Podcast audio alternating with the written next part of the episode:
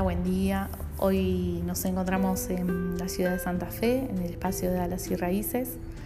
Y mm, dentro de este espacio, bueno, seguimos generando algunos otros aportes.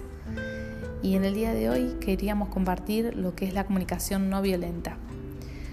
Bueno, este tema surge a partir de que en una entrevista con una paciente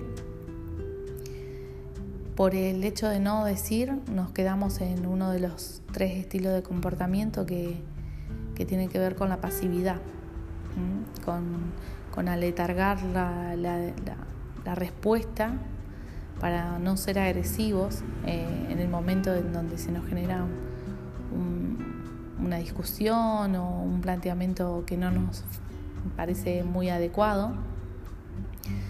Muchas veces lo que hacemos es por ahí divorciar eh, lo que sentimos de cómo actuamos. Como decía Goleman, que eso, él dice que en la vida adulta, civilizada, eh, se produce una extraña anomalía que, habla de esto, ¿no? De que muchas veces eh, sentimos algo y, en, lugar de poder actuar conforme a lo que sentimos, lo que hacemos es responder desde otra manera, o no responder.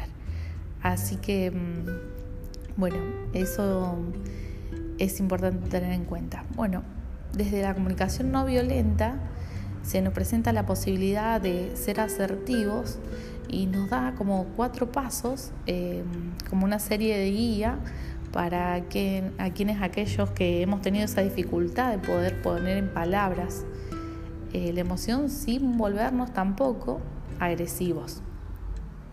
Bueno, esto tiene que ver con poder describir. El primer paso sería ese, el describir eh, el hecho ocurrido que, nos hizo sentir incomodidad o nos, nos hizo sentir algo en donde no nos quedamos bien. Bueno, es meramente descriptivo. ¿no? Pasó tal cosa, estábamos tal y tal, eh, se dijo tal cosa.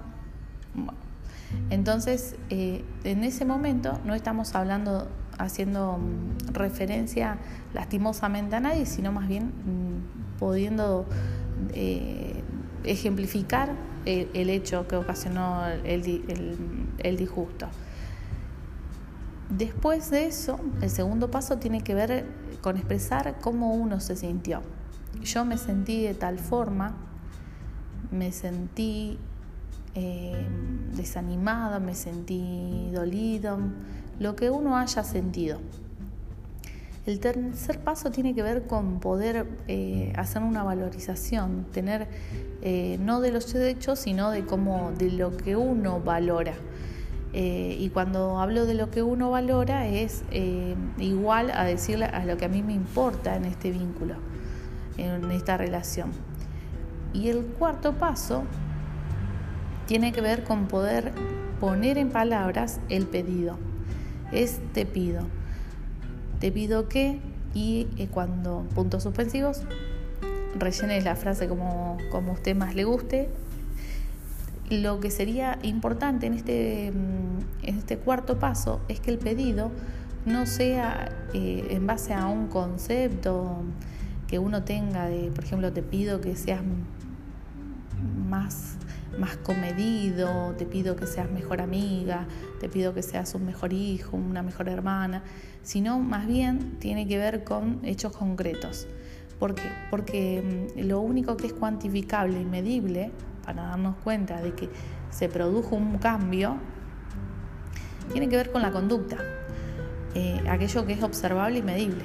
Entonces, eh, bueno, en el día de hoy te invito a que puedas salir desde esa zona de pasividad o de agresividad y pases un término intermedio que tiene que ver con esto de, tener mayores habilidades sociales y, tampoco te quedes sin decir.